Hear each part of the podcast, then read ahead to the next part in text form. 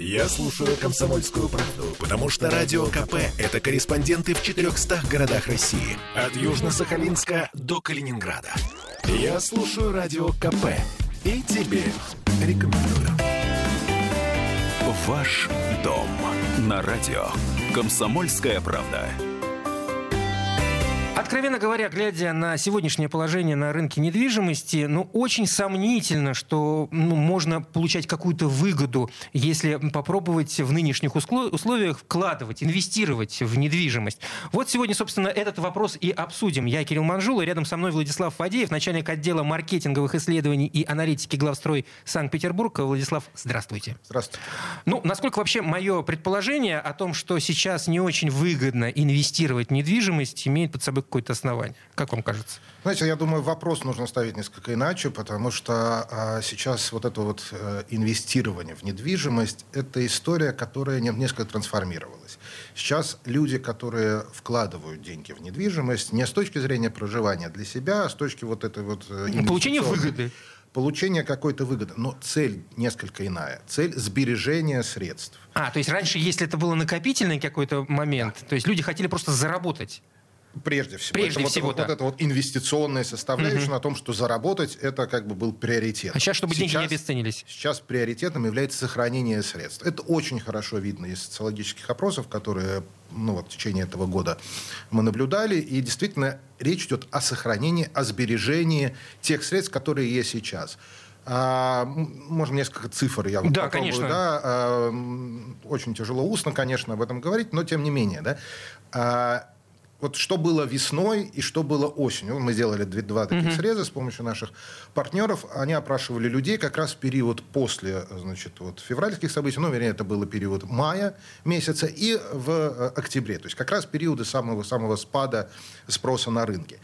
И вот в этот момент очень хорошо видно, как люди искали возможность сбережения средств.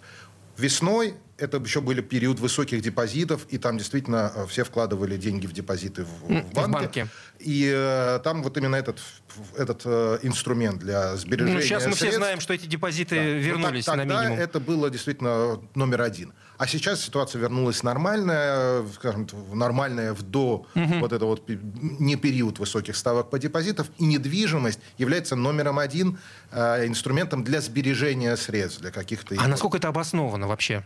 Э, долгосрочно это обосновано. Долгосрочно это о каком периоде мы говорим? На самом деле мы, лет? мы говорим о очень долгом периоде времени. Понятно, что речь идет, если мы говорим о вложениях с точки зрения каких-то приумножения средств, это не период одного года, это период нескольких лет. Да? Ты вкладываешь деньги в недвижимость, понимаешь, что это там 3-5 лет. Угу. То есть это все-таки такой горизонт, какой-то более длинный. Не, не просто так, чтобы вот сейчас на 3 месяца куда-то деньги вложить, потому что очевидно, что это не такой стимул. Но сейчас ушли на второй план, на третий, десятый и так далее, вот эти депозиты, фондовый рынок исчез, да, а он, вернее, он никуда он не исчез, исчез, он, но он как но, бы но волатильность, потихонечку. волатильность на нем настолько высока и настолько неопределенность высока на этом рынке, что, в общем, люди сейчас обратно э, рассматривают недвижимость именно как инструмент сбережения средств. И вот в этом плане, как инструмент сбережения средств, недвижимость сейчас является номером один для э, тех, кто рассматривает, либо купил mm-hmm. уже как квартиру, либо рассматривает приобретение квартиры. Но, конечно, здесь есть ограничения, связанные с порогом входа. А это... на что вообще сейчас эм, лучше инвестору рассчитывать? Я имею в виду покупать, э, ну, не знаю, там, небольшие квартиры или, наоборот, побольше, или, там, не знаю, э, там, апартаменты те же?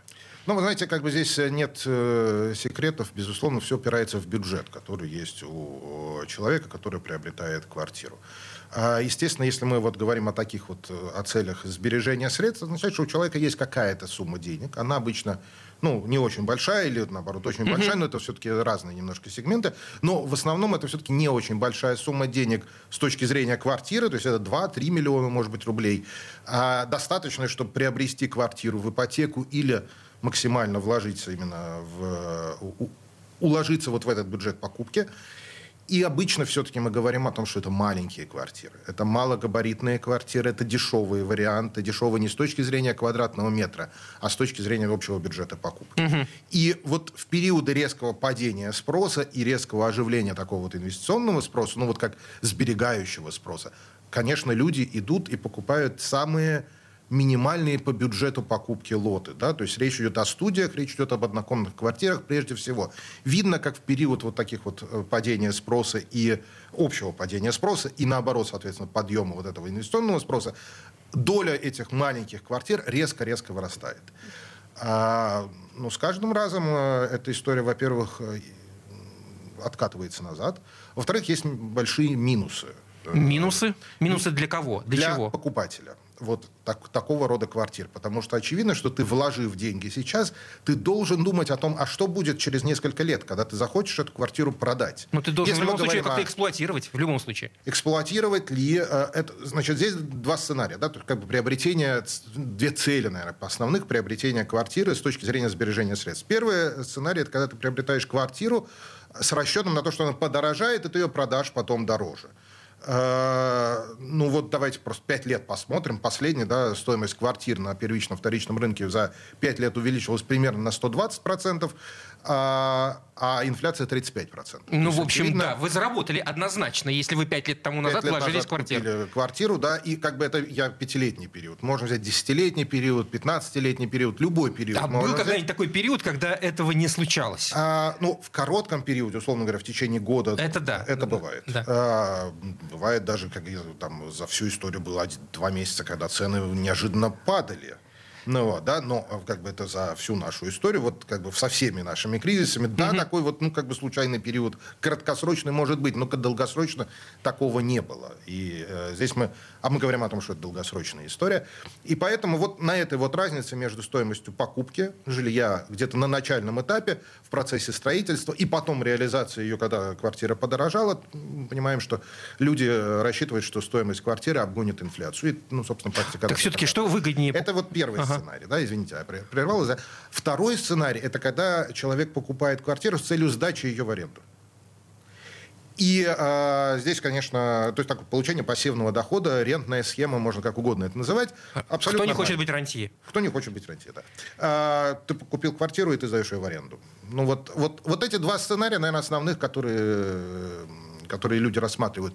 Какой из них человек выбирает, это зависит от внутренних каких-то особенностей, что ему ближе. Да? То есть либо он покупает квартиру, и это актив, который, ну, вернее, как бы актив, который лежит, и с ним ничего не происходит, кроме как он дорожает, либо он готов заниматься, например, сдачей ее в аренду. Так а почему это не, не, нельзя объединить? Можно объединять, да, но все-таки это две э, немножко разные модели поведения. Какой, какая основная цель покупки жилья? А что выгоднее? А, сложно тут сказать, что выгоднее, да, потому что вторая, там, как бы, условно mm-hmm. говоря, задача в аренду не отменяет того, что ты можешь продать эту квартиру. Другой вопрос, что ты должен немножко на разные квартиры смотреть в том или ином сценарии э, с точки зрения приобретения, потому что э, тебе нужно либо ее изначально, например, что ты ее продашь через 5 лет, и тебя ликвидность должна быть с точки зрения продажи, либо ты понимаешь, что ты эту квартиру сдаешь. А окей, тогда на что нужно, например, ориентироваться при выборе недвижимости, если ты ну, рассматриваешь это как инструмент инвестирования, но собираешься там жить до момента продажи? Ну, то есть это история, когда ты покупаешь для себя квартиру, но понимаешь, что это не навечно. Ну да. А, ну, тогда это все равно, наверное, история ближе к первому сценарию, когда ты э, рассчитываешь на то, что квартира подорожает в течение жизни, а, ну, в течение вот жизни тебя в этой квартире, да, а, что она подорожает вот за этот период, и потом ее продашь. Поэтому тебе нужно, конечно, смотреть на то, что будет происходить на вторичном рынке продажи жилья через 5 лет.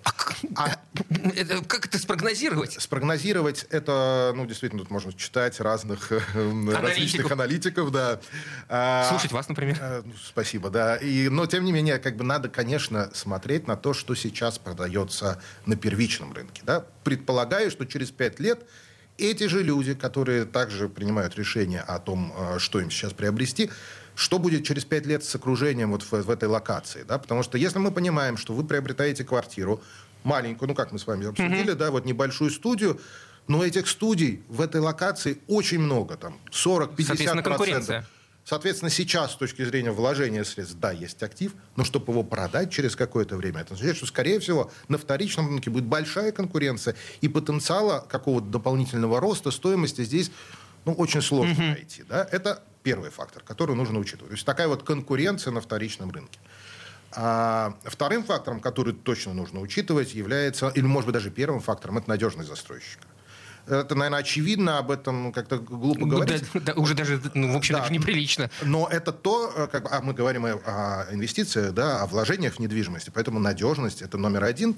Как бы мы понимаем, что э, вы должны быть уверены просто, что квартира будет достроена в срок, в нужный, да, чтобы и дальше не просто сама квартира будет достроена, но вот не только надежность застройщика, но и рост какой-то дополнительный рост стоимости, который будет в течение жизненного цикла вас Постра... в этой квартире. Угу квартире. Да? Значит, э, история с чем может быть связана? С тем, что развивается квартал, развивается, появляются какие-то новые факторы. Например, там, новые станции метро. Например, какая там, не знаю, социальная инфраструктура. Социальная инфраструктура, коммерческая инфраструктура, да.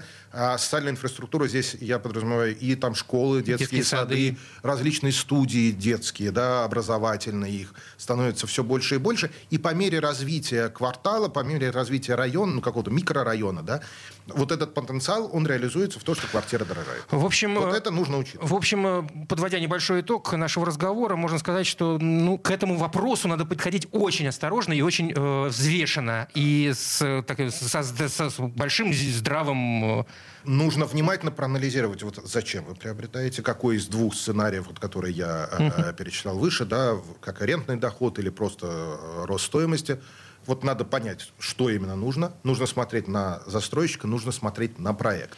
Понимая, во что это выльется через э, несколько лет, когда вы будете эту квартиру реализовывать как продажу на вторичном. Владислав Фадеев, начальник отдела маркетинговых исследований и аналитики главстрой Санкт-Петербург. Спасибо большое и удачи.